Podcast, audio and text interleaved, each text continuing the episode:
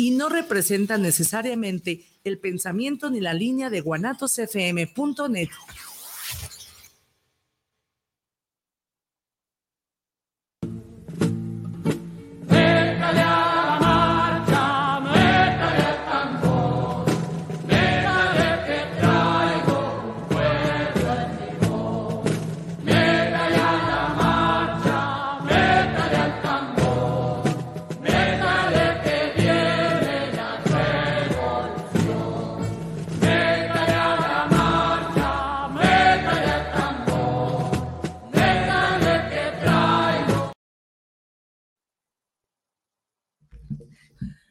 Buenas tardes, pues aquí estamos en un programa más. Ay, se me fue. Bueno, bienvenidos al programa de la Marcha de los Mayores, un programa del Centro de Desarrollo Humano Integral de los Sabios y las Sabias. Y este es el segundo programa, después de haber entrado al aire en lugar pues, de los compañeros de, de Poesía Indie House que nos dejaron su hora para estar con ustedes.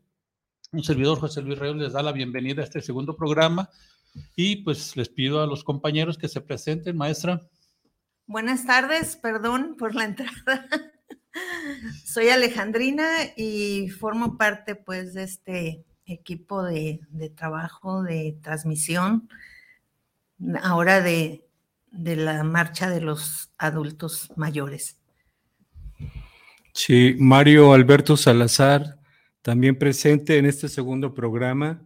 Eh, queremos comentarles que ah, el día de hoy vamos a continuar con eh, el tema anterior eh, sobre por qué realizar, por qué diseñar, por qué elaborar un proyecto de las personas adultas mayores. La idea que tenemos es eh, dar respuesta en este programa y los próximos dos programas, las próximas dos semanas, hablar precisamente del proyecto que nosotros tenemos elaborado, que bueno, hemos comentado que no es el único.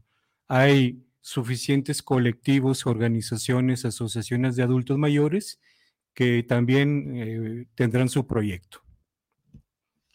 Bien, y este, pues como lo hemos platicado, Mario, vamos a tratar de explicar cómo surge el proyecto del Centro de Desarrollo Humano Integral, eh, sus orígenes, el por qué es necesario que los adultos mayores empecemos a organizarnos, a enterarnos, a leer, a saber sobre nuestros derechos humanos, ¿no?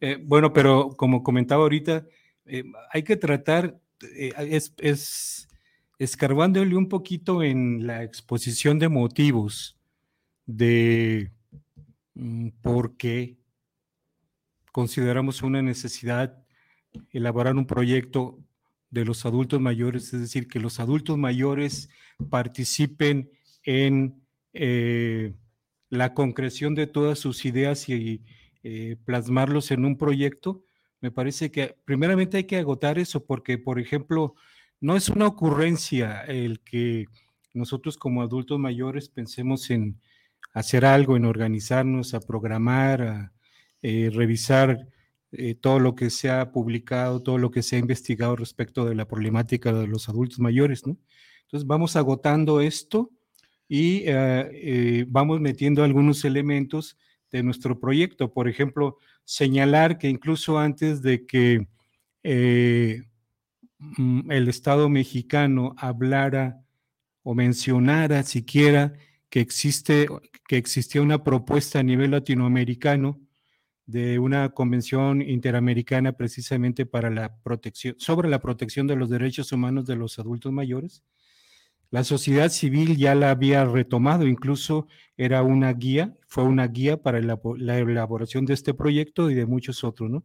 Entonces, vamos eh, de alguna manera agotando los motivos, las razones, los argumentos de por qué un proyecto de los adultos mayores y vamos metiendo algunos elementos de nuestro proyecto. ¿Qué te parece?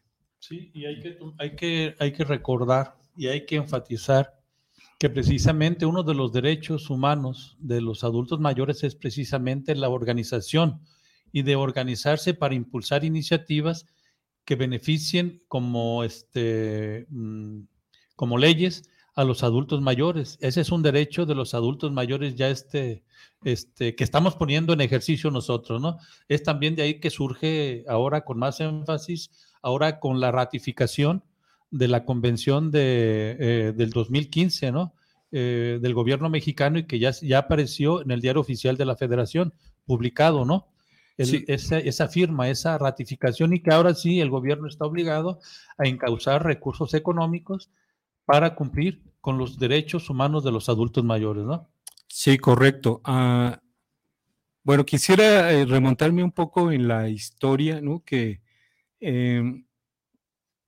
em, casi desde 1972, la ONU y en particular la OEA ya ah, hacía ver a los Estados miembros que atendieran la problemática de los adultos mayores.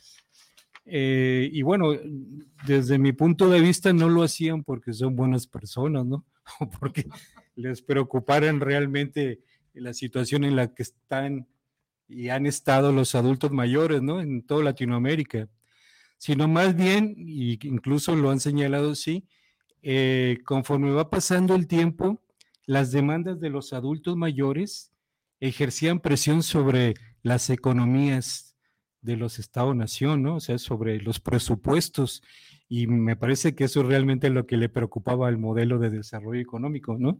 De tal manera que pedían que este, se empezaran a tomar medidas para este, ir abordando esta problemática de mejor manera, ¿no?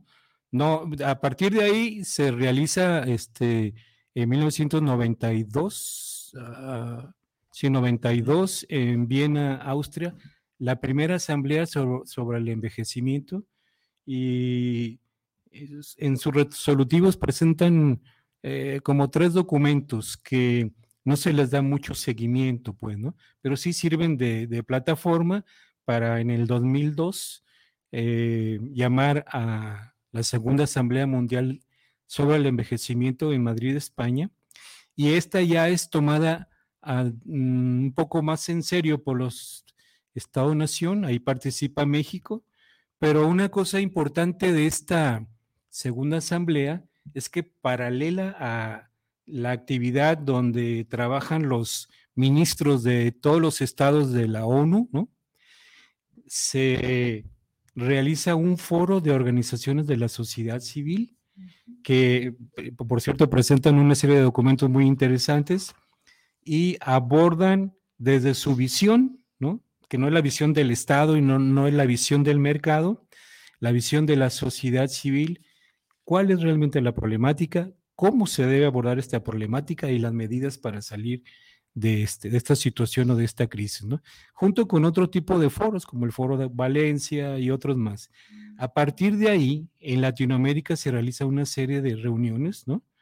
Donde van eh, depurando todas estas propuestas, estos resolutivos de, esa segunda asamblea, para finalmente en, en junio de 2015, el 15 de junio de 2015, se firma por todos los países de la OEA eh, esta convención y ah, hasta hace algunas semanas eh, el gobierno mexicano, bueno, el Senado ratifica esta convención y se hace, o sea, es, vinculante esta convención de tal manera que obliga a los miembros de, de la OEA a el cumplimiento a la letra de todos los compromisos que vienen signados en esta convención y sería muy interesante que la revisaran y está en internet, así se llama, eh, Convención Interamericana para la Protección, sobre la protección de los derechos humanos de las personas adultas mayores, ¿no? Está bastante interesante y, por último, obliga a los estados que la ratifican a orientar presupuesto, los gobiernos, bueno, los gobiernos. ¿Mm? Los estados. No, esas son, esas son entidades federativas, pues. A los gobiernos, eh, a, primero el, orientar recursos en el presupuesto. No sé si se abra un ramo como llaman aquí, ¿no? Ramo 33, ramo 26, etcétera, ¿no? Eh, otro compromiso es crear instituciones para que operen todos los puntos de la convención, que se generen planes, programas y proyectos y que, y eso es a nivel nacional, subnacional y local, ¿no? Entonces, obliga precisamente el Estado mexicano, como decía Carlos, a los gobiernos de cualquier partido, ¿sí? A que atiendan eh, la problemática de los adultos mayores, ¿no? Habrá unos em, reacios, necios y como el de Jalisco, pues, que considera que los adultos mayores no son importantes y de un plumazo borra el Instituto Jalisciense de Atención a los Adultos Mayores. Eh, el IJAS también, ¿no? Lo convierte en una dirección de no sé qué dependencia, ¿no? Pero precisamente eso es uno, uno de los motivos, ¿no? Acaba, de llegar, acaba de llegar, perdón Mario, para que este, esa voz, esa voz extra. Desordenada. De, de, de, de ultratumba. de ultratumba, sí, así se yo. Para que Carlos pues se presente. Adelante. Y, que nos digas ese chisme que acabas de. Carlos, eh, Ramón Sepúlveda Luna, eh, en el segundo programa de la Marcha de los Mayores, que es el título que se consensó lanzamos una iniciativa ciudadana para consultar a la gente, ¿no? No formal, pues así, ¿no? Sí, sí, para. Radial y auditivamente, ¿no? Y entonces, pues resultó que este es el nombre. Bueno, entonces con respecto a este mentado hijas, que, que se llamaba el Instituto Jalisciense de Asistencia Social, pues resulta que ahorita mis antenitas del C5 me acaban de decir. de vinil. Los miles de vehículos, ¿sí? Que en el Hijas. Que tenía el Hijas. Que, que ah. tiene todavía los corralones, miles. Bicicletas, motocicletas, camionetas, patinetas, etcétera, etcétera, etcétera. ¿no? que no tienen un inventario, no saben lo que tienen. Supuestamente. Y, hay muchos. Supuestamente. Entonces, eh, va a haber por ahí luego, que ya cuando se, se, se meta una iniciativa para a reclamar esa parte, ¿no? Porque finalmente, pues son recursos públicos, ¿no? Y además, así como cuando eso que para devolverle al pueblo lo robado, por ejemplo, ¿no? Yo recuerdo que se les decomisaba a estos señores que están ahí en, los grupos esos de la, que, la llamada delincuencia organizada, este, se les decomisaban casas, ¿no? Vehículos. Y luego a través hay un instituto a nivel nacional, ¿sí? No recuerdo cómo se llama el nombre, pero bueno, ya saldrá la información completa. Y entonces alguien gestionaba, ah, porque eh, tiene muchas propiedades, elijas como hijas tuvo, ¿no? Y por lo tanto, si se recurre a la instancia correspondiente, nosotros que andamos buscando, por ejemplo, un espacio físico donde reunirnos, pues ahí hay un montón de... Y nos van a pasar una lista de eso. no pues ya ven que yo soy el jonjolí de, todos los ¿no? Pero muy interesante, ¿no? Bueno. Bueno, luego eso ya al rato lo aterrizamos, lo comentamos y bueno, son pues cosas que se va uno enterando poco a poquito, ¿no? Eso de andar escarbando la información y todo esto, porque está oculto todo, ¿eh? Que bueno, es parte también de la motivación que este Centro de Desarrollo Humano Integral tiene, porque pues para, primero para defender hay que conocer. Claro. Y en este caso estamos invitando también a los que nos ven y nos escuchan a través de Guanatos FM y a través de esta Marcha de los Mayores. Por ejemplo, el documento que acaba de publicarse en el Diario Oficial de la Federación, donde el Gobierno de México ratifica la Convención de los Derechos Humanos de los Mayores del 2015. Es muy importante que quienes les interesen tanto jóvenes como adultos mayores, porque bueno, los jóvenes van hacia, hacia a, reforzar la marcha, ¿no? De los Al mayores. Desfiladero, van, así como van. Ya que los pronósticos de eh, eh, en Latinoamérica hablan de que ya a estas alturas debemos de ser unos 80 millones de adultos mayores en América Latina. ¿no? De acuerdo a algunas estadísticas que leí para este programa. Entonces es importante que los adultos mayores a través de instancias como nosotros, que no somos expertos, pues, pero que somos adultos mayores intentando organizarnos para impulsar este, primero el conocimiento de nuestros derechos, para después empezar a empujar leyes que nos favorezcan, ¿no? Como una proporción de la población que cada vez es más grande, ¿no? Sí, ya somos... Esa información, perdón, se subió ya a la página Mm. La vamos a volver a subir para que también los que nos ven a través de, la página del Centro de Desarrollo Humano Integral, pues la, la consulten, la lean, sepan de, de, qué se trata y ya finalmente la firma y la y la publicación que se hizo en el diario oficial. Yo la subí ya a la, a la página, pero la vuelvo a subir para estar actualizado hay que estar machacando, información, estar ahí, para que todos los que nos están siguiendo, pues también estén informados y también aporten con sus comentarios. Y es importante también aclarar una, una, cuestión que acaba de tocar Carlos ahorita con esta noticia que nos da que somos una organización que no tenemos un local fijo, porque nos han escrito y nos han pedido información de, ¿Dónde, nos... dónde nos reunimos. Esto, pero desgraciadamente, pues tal vez solo sería a través de esta, de esta plataforma, de este programa, por el momento y que cualquier inquietud que tengan o pregunta que tengan hacia nosotros lo hagan a través de este programa, ¿no? Para nos sirve de retroalimentación y nosotros también para ir formando una base de datos de quienes nos escuchan y de quienes se interesan con lo que se habla en este programa, ¿no? Sí, porque había el chat de la página también y, ahí tenemos registrado también un correo. Es, el correo de ya está en la página y unos teléfonos. Y, lo pueden ver también los programas que hemos en los que hemos participado en YouTube, ¿no? ¿O, y, todavía no? No, pues en Facebook. Los anteriores cuando asistimos a los de Poesía in the House, en Poesía in the House están. Ahí están. Ya los de nosotros están en la página de Centro de Desarrollo Humano y también en YouTube. También hay una ley. Ok. Adelante, Mario. Este... Bueno, estaba eh, señalando que no son ocurrencias, no, no se le ocurren a, como dicen a los viejitos, ¿no?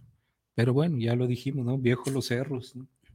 Así es. Eh, si no, nos ofende ese, ese término. No, para nada, ¿no? Esa es la cultura neocolonizadora que tenemos. Que viejo, pero no de todas, ¿no? Exacto. Que ese sería otro tema que hemos, eh, vamos a tratar también para preparar esta, la imagen que a través de los medios se da de los ah, adultos mayores, ¿no? Sí, que es también muy importante, ¿no? Esa, esa imagen, este... La, la connotación que tiene... Solo por acordarme de uno, el doctor Chapatín, ¿no? Dijo por alguna de, esas este, imágenes, ¿no? Sí, quiero mi cocol. ¿Verdad? Aquellos programas. Eh, que estaba, válgame, el alemán, ¿no? De repente nos... la motivación de, Sí, nos vimos, bueno, como empezó el proyecto, fue, hay una cierta sensación de, ¿y ahora qué, no? ¿Y ahora qué hacemos? Ahora que somos, y decíamos viejitos, ¿no? Ya somos viejos, ¿no? En el arranque, y bueno, el, el señalar que lo único que conocemos de, de ser adultos mayores ahora es que somos adultos mayores. Solamente, ¿no? Y que tenemos una serie de experiencias, eh, de vivencias, de situaciones eh, particulares, familiares y sociales en la que vemos que al adulto mayor se le violenta cotidianamente, pues, ¿no? No hay eh, quien atienda sus necesidades de manera integral, ¿no? De alguna manera el Estado hasta hace poco tiempo estaba prácticamente inhabilitado para atender los problemas de propiamente de salud, porque era, y bueno, creo que también sigue siendo la visión dominante del Estado de que el adulto mayor lo único que necesita es que atiendan su salud, ¿no? Pero eh, el servicio de salud es totalmente deficiente y eso hay que decirlo, En, el Seguro Social, no en el ISTE, en la Secretaría de Salubridad y Asistencia o los servicios de salud estatales, municipales, es pésimo el servicio, ¿no? Pero que tiene que ver precisamente con la política neoliberal. Claro. el Instituto Mexicano del Seguro Social fue un modelo a nivel mundial de prestaciones de salud eh, integral. ¿sí? Y era una manera de repartir la riqueza producida en este país pero que a raíz de la, de, la, llegada de los neoliberales fueron minando el recurso tanto de personal que después ahora en la pandemia se notó. Sí, correcto. Y que este, fue minando tanto como en personal en, recursos, en material, en medicamentos, porque todo lo querían privatizar. Y a eso iban. Incluso se habló en un momento de despedir a todos los trabajadores del Seguro Social, como una manera de... En octubre del 2010 plantearon eso. Como una manera de aliviar esos, esa, ese, ellos, para ellos ese peso, ¿no?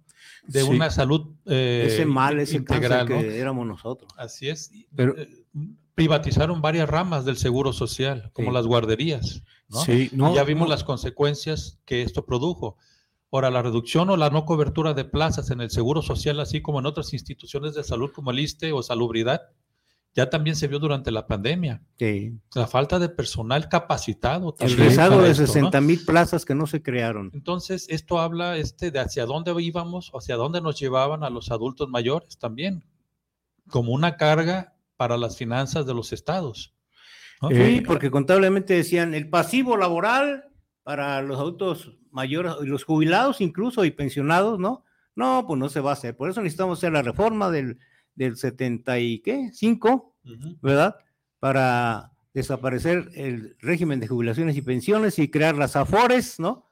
95. Y 95, perdón, ¿no? Y entonces, una serie de medidas que se han venido implementando, que se han venido imponiendo, obviamente, sin consultar a los afectados ni a los trabajadores del sector, ¿no? Pero, bueno, hoy estamos viendo resultados de toda esa política nefasta. Creo que conviene recordar cómo fue el Seguro Social en sus orígenes, ¿no?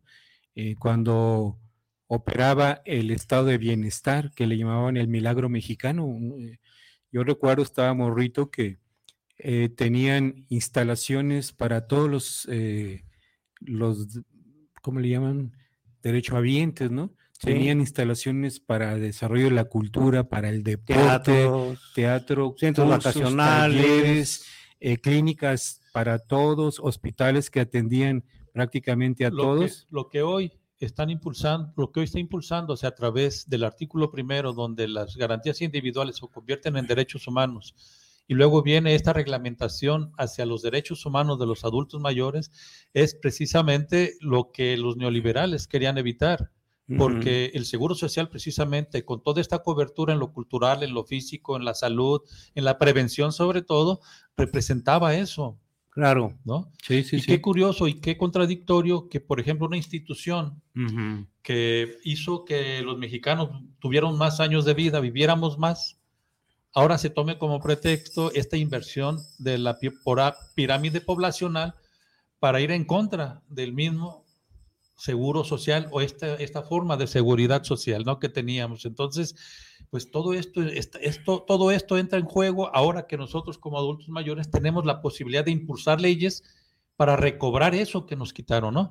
Ya con leyes y con, acuerdos internacionales a nuestro favor. Pero también hay que mencionar, disculpa Carlos, eh, que en esta institución, junto con la del ISTE y otras instituciones que ofrecían o que eran el apoyo para la asistencia social en salud, pues había trabajadores y organizaciones de los trabajadores que mm, dejaron que ocurrieran estas cosas, ¿no?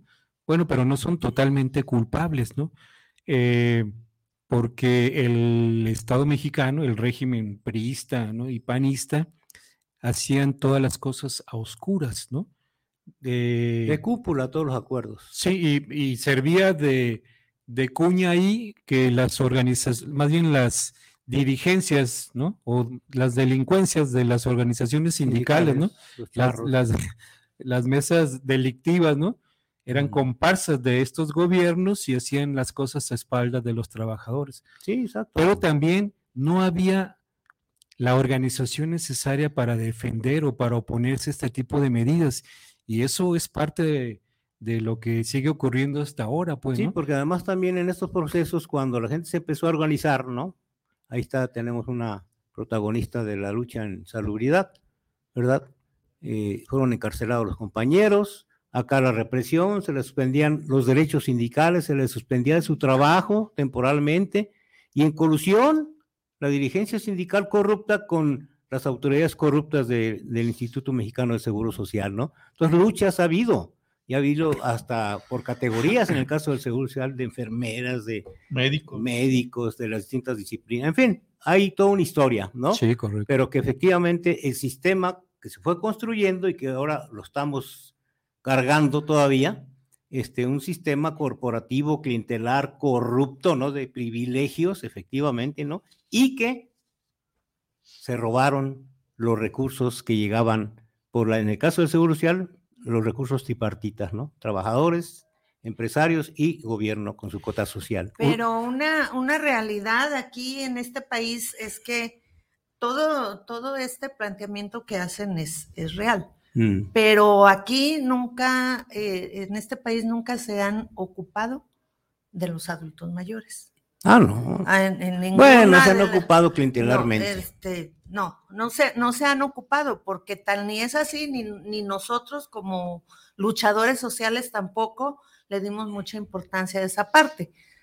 ¿Y por porque qué? todavía pues no llegábamos a los mayores. Porque si, si revisamos, ni siquiera hay profesionalización para atención a los adultos mayores. Médicos geriatras en este país, hay cinco a nivel nacional, son muchos. El ISTE tiene uno y ya es un adulto mayor. Ajá. Y, y este, la carrera que ahora, ¿qué tiene? Acaba de salir casi la primera generación de, de gerontólogos. gerontólogos. sí. O sea, ninguna institución, pero principalmente el mismo sistema se ha ocupado, ni, ni han sabido qué hacer con los adultos mayores. Entonces, creo que nosotros de ahí partimos de las experiencias personales para decir por qué y hacer ya un planteamiento formal, porque lo que tenemos no son inventos, son cuestiones formales y, lo hemos estado manejando ya eh, de manera documentada. ¿Y desde cuándo está firmado todos estos acuerdos y México no lo había hecho? Sí, sí. esto reafirma pues este comentario que estoy haciendo, que, que en general no nada más las instituciones, no nada más los luchadores sociales, también los luchadores sociales, yo me cuento, yo luchaba en general. Y, luego ahora de broma digo, bueno, en aquel tiempo podía correr si me seguían. Entonces es hasta que vi mi necesidad que ya no puedo pegar la carrera si me persiguen. Este punto que acaba de tocar la maestra Alejandrina es importante y que también lo hemos visto en nuestro proyecto del Centro de Desarrollo Humano Integral, la cuestión entre intergeneracional, es decir, así como nosotros de jóvenes nos, nos preocupábamos por, por, luchar por nuestros derechos, por, por organizarnos, por defendernos del sistema. Así, este, hoy tenemos la necesidad eh, de hacerlo como adultos mayores, pero tomando en cuenta a la juventud para que nos se vea en este espejo, ¿no? Sí, sí, en este espejo de que hay que primero conocer nuestros derechos para empezar a organizarnos y luchar y defenderlos y exigirlos ya ahora cuando ya son ley. ¿No? Esta cuestión intergeneracional, ahora te debemos de poner mucho énfasis en eso, ¿no?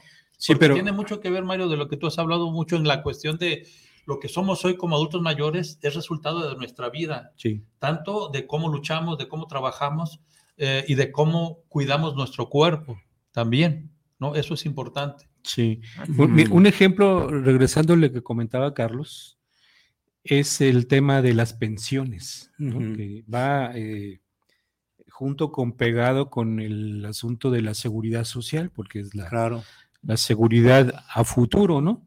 Y un ejemplo concreto es lo que pasa aquí con el Instituto de Pensiones del Gobierno del Estado, ¿no? Que lo que comentabas y salió una nota recientemente en la semana, ¿no? Que prácticamente se declara en bancarrota el, el, el, instituto porque no tiene para pagar, ¿no? Eh, ¿Cómo que no tiene? Sí, ahí están eh, los recursos de todos los trabajadores, ¿no? Pero podemos decir, eh, por ahí comentaba un, un, maestro, ¿no? Eh, los directivos del instituto o son ingenuos o, y malos administradores o son ratas, ¿no? Y decía, yo me inclino por lo segundo, ¿no? Bueno, yo los que, conozco son ratas. Son ratas, ¿no?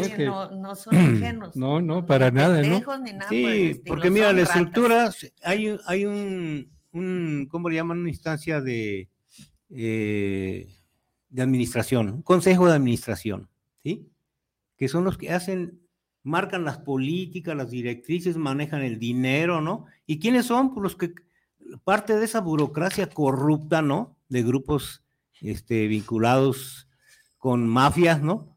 Que han hecho del, del, Instituto de Pensiones del Estado, pues justamente una mina de oro para ellos, para los proyectos privados, turísticos, etcétera.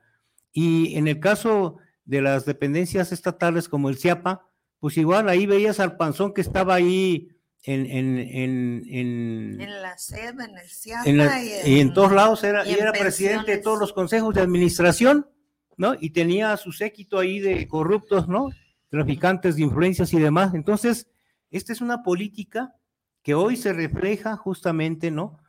A, nivel municipal, a nivel estatal y ya no digamos a nivel nacional, que está la cosa terrible, ¿no? Por eso es que ahora toma mayor relevancia esta firma del gobierno mexicano, ¿sí? De, la, de la convención. La ratificación, de la convención, ¿no?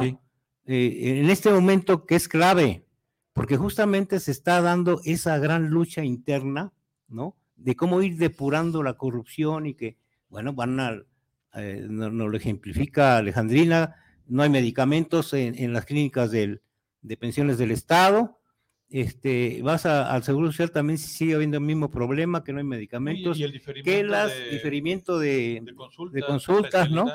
Y, que se atiborra ahí pues la gente, ¿no? Y, una gran parte son adultos mayores los que van a pero hay una razón también en lo que estamos hablando para, para ir centrando también en el tema de, del surgimiento del centro de desarrollo. Sí. esto que estamos platicando es lo como fuimos llegando al diagnóstico. Sí, correcto. Eh, por ejemplo esto de que hablamos de las instituciones lo hablamos mientras íbamos haciendo el diagnóstico de acuerdo a nuestra experiencia como dijo la maestra Alejandrina y este es el abandono de las instituciones hacia la hacia los adultos mayores no sí también se va a ver, por ejemplo, la cuestión de los medios de comunicación, los medios de comunicación y la imagen que proyectaban siempre del adulto mayor, ¿no?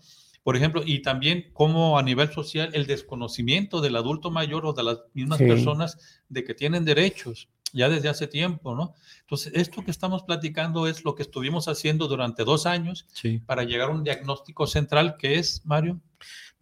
Antes que eso, quiero mencionar la otra parte del problema del, de este, instituciones como el Instituto de, Pensiones.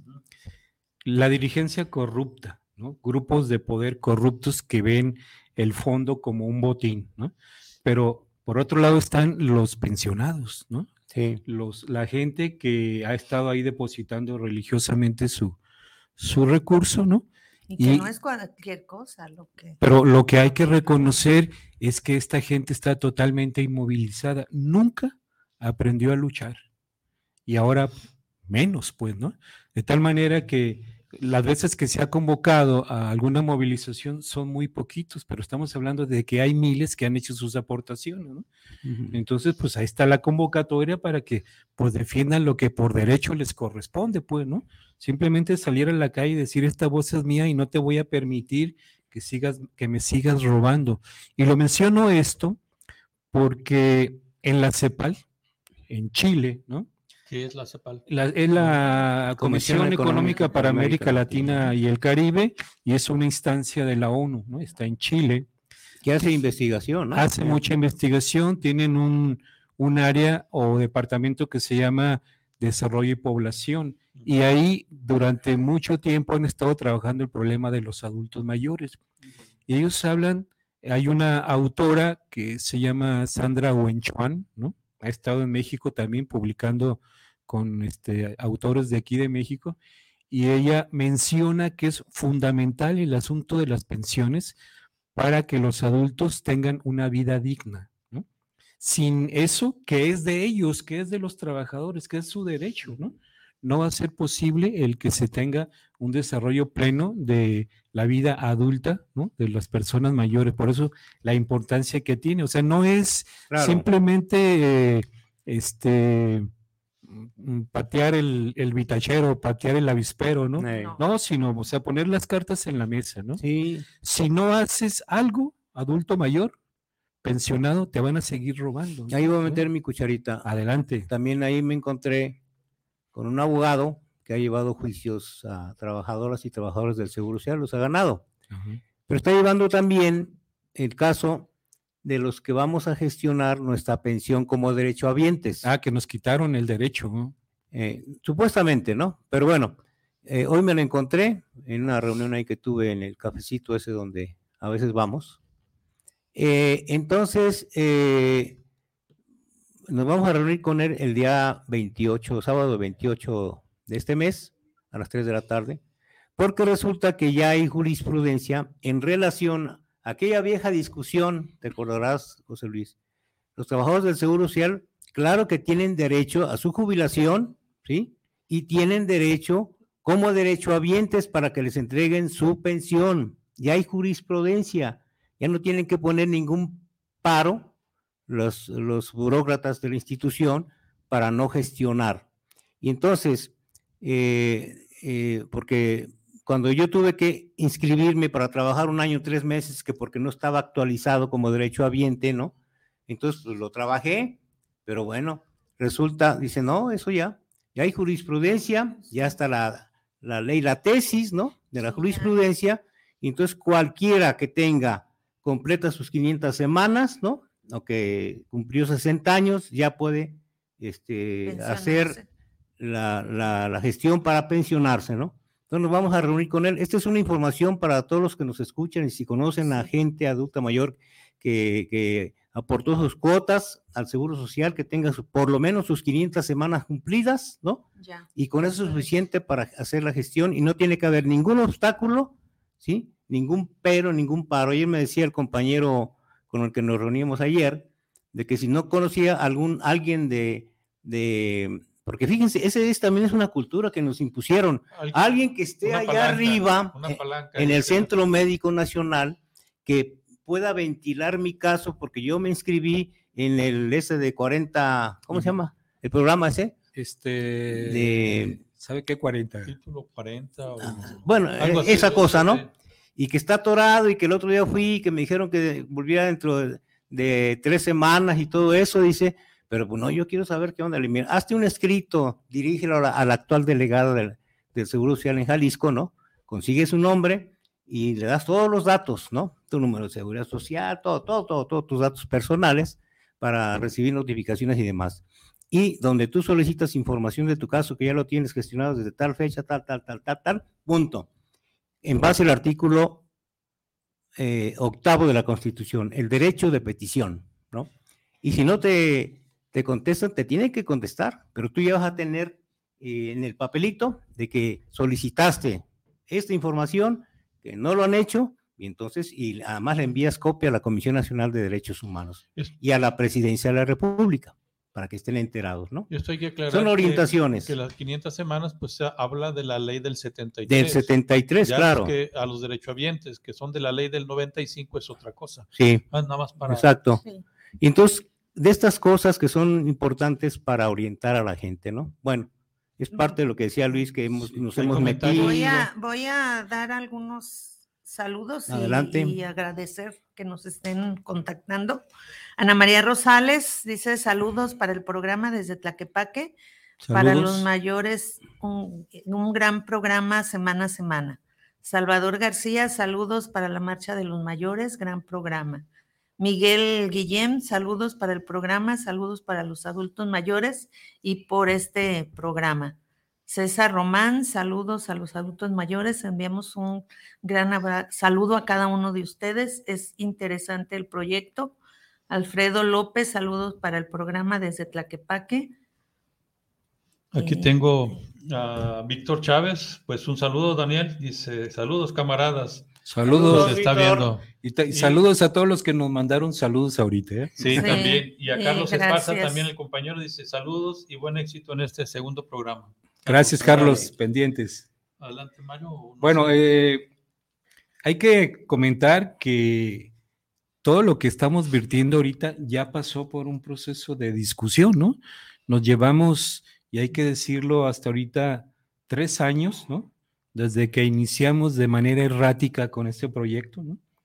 Y en como decían, pandemia de por medio, ¿no? Que tuvimos que parar en dos ocasiones porque hubo un contagio por allá, otro por acá, entonces se paró todo, ¿no? paren las máquinas y hasta que se aliviaba el compañero. Que los viejitos no salgan, que, los viejitos no entren aquí. Sí, exactamente, ¿no? Contaminan. Pero afortunadamente lo logramos hacer y esta discusión, bueno, la estamos ventilando públicamente, pues todo ese aspecto que tiene que ver con la problemática del adulto mayor. En ese sentido, y eh, la próxima semana empezaremos ya más puntualmente a abordar el, proyecto de nosotros, pero el diagnóstico que empezamos a hacer, ¿no? Más o menos configuraba un problema central que más o menos iba en estos términos o va en estos términos. Los adultos mayores están en una situación de vulnerabilidad, abandono y conculcación de sus derechos. Y eso abarca prácticamente toda la situación de los adultos mayores. Pues, y a partir de ahí empezamos a ver cuáles son las causas de este problema central y cuáles son sus efectos. Y de ahí se desprende, se desprende, en términos generales, 28 pequeños proyectitos, de 28, perdón, 20 pequeños proyectitos que abordan todas estas necesidades, ¿no?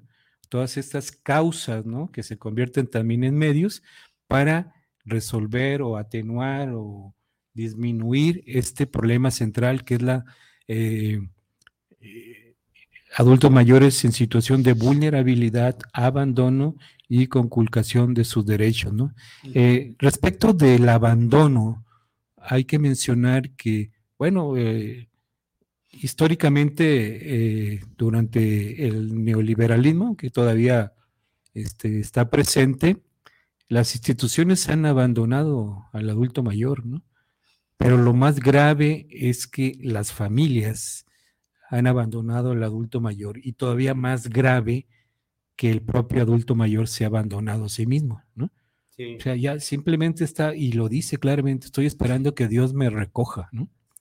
Entonces decimos, bueno, pues qué onda, ¿no? Este, eh, ya no tienen eh, alguna perspectiva de vida, no tienen horizonte, ¿no? Está bastante grueso el asunto este, ¿no? Y es problema cultural, pues, ideológico. Y esa es la invitación del Centro de Desarrollo Humano Integral. Eh, que precisamente cambiemos como adultos mayores esta condición a la que nos ha orillado el sistema, ¿no? Y es el decir y al hablar de 20 proyectitos, como dices Mario, no es que vayan a surgir o nosotros como esta marcha de los adultos eh, seamos los que vayamos a resolver o a organizar estos 20 proyectitos, sino se trata precisamente este programa de llamar, invitar. de invitar a los adultos mayores a que en su ámbito en su colonia, en su barrio, en su familia, vayan organizándose a través de, pequeños grupos de estudio, vayan leyendo sus, enterándose de sus derechos, de, enterarse cuál es la situación de los que lo rodean, de, quienes están en su misma condición, y de esa manera vayan impulsando dentro de estos 8, 20 proyectos esa, esa organización que hace falta al adulto mayor, ¿no? En general. Sí, mira, Vamos a imaginarnos un triángulo de tres, obviamente un triángulo de tres, ¿no?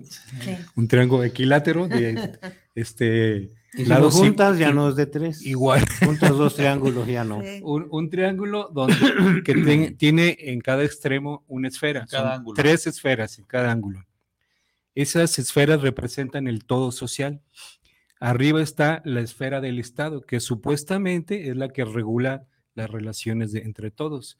A un lado y más bien a la derecha está el mercado, la esfera del mercado, y enseguida en el otro extremo está la sociedad civil. en el ángulo izquierdo. En el ángulo izquierdo, aunque no, o sea, políticamente no es así, porque ah. también hay sociedad civil de derecha, ¿no?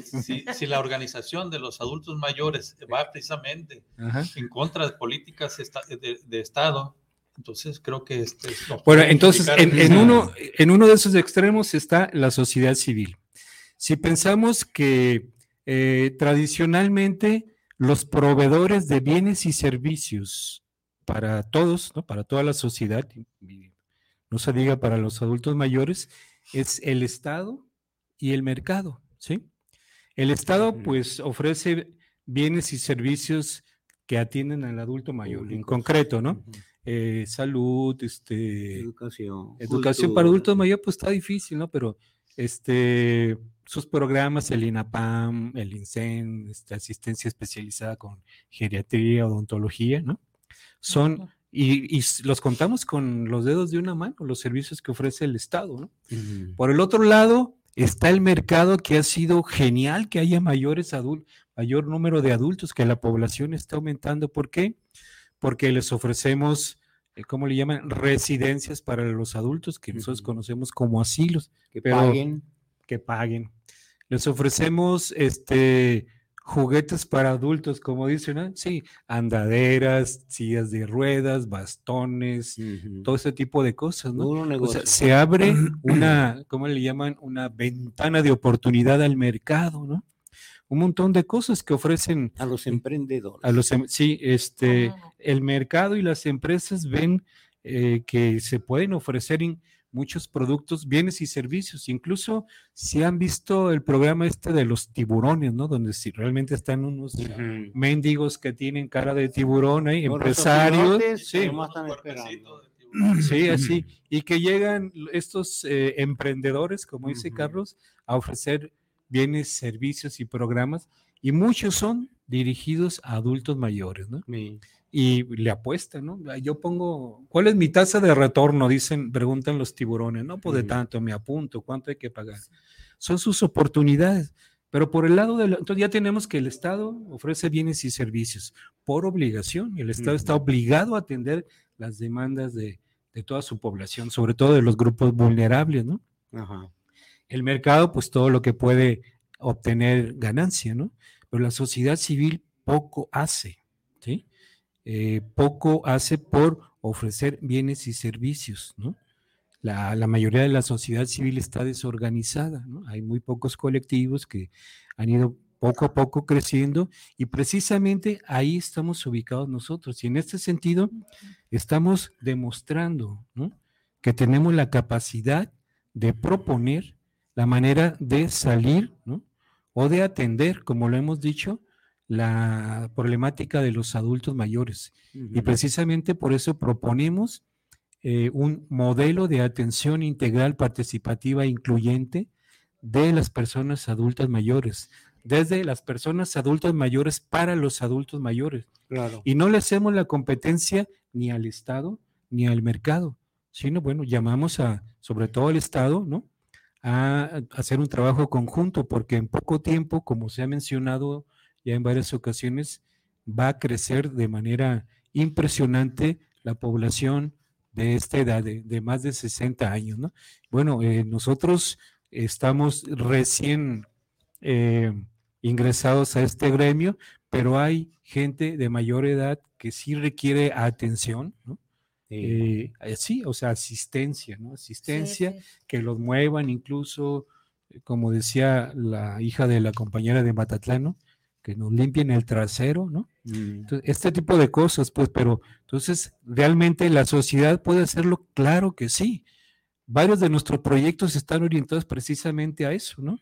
El proyecto, por ejemplo, quiero mencionar el de Arlen, la compañera Arlen, si nos ve, un saludo que es eh, un proyecto que se opone a las agencias de cuidadoras o de cuidadores. No sé si las han visto anunciadas, ¿no?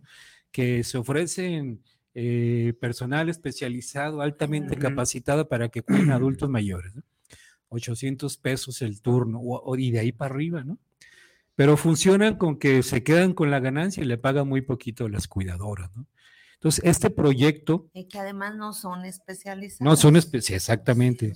este proyecto que, está sí, Armando Arlen habla de el crear comunidades de cuidadoras, recogiendo esas experiencias de los barrios de, de Guadalajara, obviamente, donde ella creció, ¿no? En la que, por ejemplo, los chamacos que andaban en las calles eh, pertenecían a la comunidad, ¿no? Las cuidaban, toda la comunidad cuidaba a los hijos de la cuadra, ¿no? Este, ¿Por qué? Porque había una especie de hermandad entre este, los vecinos de esas colonias. Entonces, recogiendo eso, habla de que eh, construir comunidades donde los adultos mayores nos quedan, válgame Dios, este, los adultos mayores que, pero las posibles cuidadoras de adultos mayores se intercambian favores, una especie de economía social y solidaria, bueno, pues, y esto va a impactar precisamente eh, los altos precios que tiene eh, este servicio, pues, entre otras cosas. Qué pronto se fue el tiempo. Sí. ¿Hay otro, algún otro saludo? Ah, no, no, no, hay. Aquí no. Adelante, a comentar algo. Sí, este, que, bueno, ahorita estos programas han estado enfocados a el por qué, el cómo llegamos a esto, pero mm, a partir yo creo del siguiente o dos programas más, empezar a, vamos a empezar ya a cada uno de los proyectos y cuáles ya de alguna manera se pueden estar implementando, como ahorita que Carlos eh, recuerda ya la información, eso ya lo sabíamos, pero en realidad la mayoría no, no tenía ese dato de que ya está por ley que no necesitas volver a, activarte a través de, como derechohabiente. como derechohabiente. O sea, esa, ese tipo de información son cosas que podemos irlo ya manejando, lo que lo vamos a ir manejando para que lo tengan y les vamos a, a recordar otra vez el correo y a dónde se pueden estar comunicando. Sí. Para, para estar. Y, lo de las cuidadoras ahí yo era donde quería, eh, este, pues no son cuidadoras preparadas, o sea, es lo que hace rato comentaba. No hay profesionalización en esos servicios.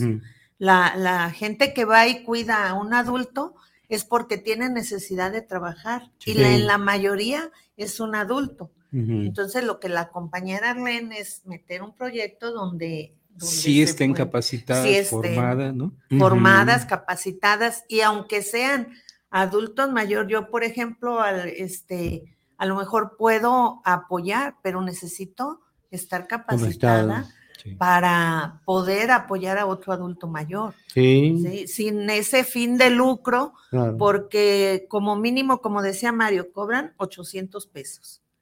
Pero por turno, por turno, como mínimo. Y es así lo, económico. Y eso le pagan a la trabajadora 200 pesos. y bueno, yo por la experiencia me informé por si en algún momento había una necesidad y esos eran los resultados. ¿no? Sí, claro. Son agencias, ¿no? Ayer estaba yo viendo en, Facebook justamente eso. Aquí capacitamos para que cuiden adultos mayores, ¿no? Este, inscríbanse, hagan su solicitud y aquí les capacitamos. Así, pero es una cosa meramente comercial. ¿eh? Hay que recordar también que el objetivo del Centro de Desarrollo Humano Integral, dentro de esos 20 proyectitos, uno de ellos es este. Sí. Pero capacitar también al mismo adulto mayor, tanto de la misma familia, o, a, adultos mayores que tengan ya el tiempo de aprender cómo cuidar a adultos mayores eh, que lo necesiten. Ese es un proyecto, ¿no? y que Arlene está en esa, en esa condición, que es parte de uno de los proyectos del Centro de Desarrollo Humano Integral. Hay, que comentar también que este proyecto de Arlene está eh, construido por eh, gente egresada de la carrera de gerontología, los que acaban de salir hace poquito, ¿no? Entonces está bastante bien soportado. Quiero mencionar antes de que terminemos, de una, aquí mencionan, en, la Convención Interamericana, mencionan dos medidas afirmativas. Eh, la Convención Interamericana de Protección de los Derechos ah, de las Personas Adultas Mayores a través de la Ley 27260, esto es de Argentina, de Córdoba, Argentina, promoverá instancias públicas especializadas en la protección y promoción de los adultos mayores.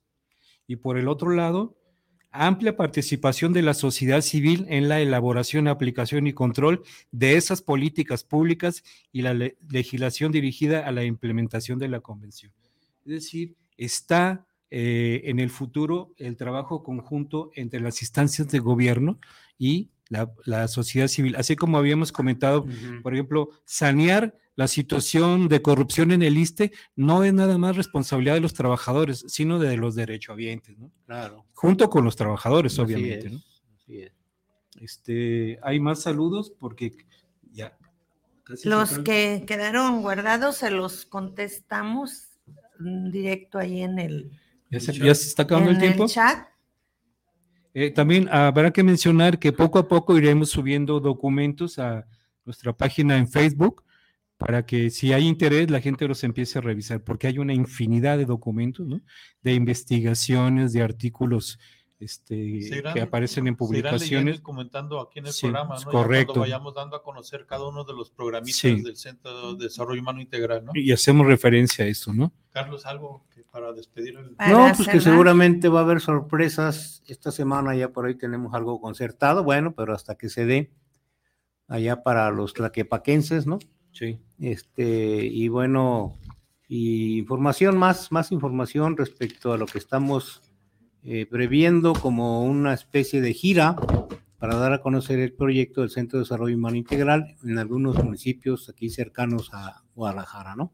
Y pues que pasen un buen fin de semana y seguimos marchando en esta marcha de los mayores que les invitamos a caminar. a aquí hay, una, hay un este reclamo de nuestro compañero Jorge Manuel, dice, saludos sabios mayores, no vieron mis excelentes comentarios, no, aquí no se vio en la página, no sé si esté en el Jorge Manuel. Bueno, si, no, si se acaba el programa, le, en corto le, respondemos, ¿no? Lo, revisar a ver por dónde llegó. o que los vuelva a enviar también, ¿no? Que si no llegó, que lo vuelva a enviar, sí, nos agradaría saber. porque ya abrí las diferentes, tanto el de la página del pues, Centro de Te saludamos a través del WhatsApp de Memoria y Resistencia, pero este, vamos a buscar los comentarios en dónde quedaron. ¿Ese Jorge? Es de Jorge, Ah, lástima, ahí te comentamos en corto, Jorge. Gracias por Gracias por estar viendo también. Muy bien. Bueno, pues acabó lo que se vendía. Adiós. Gracias. Bye.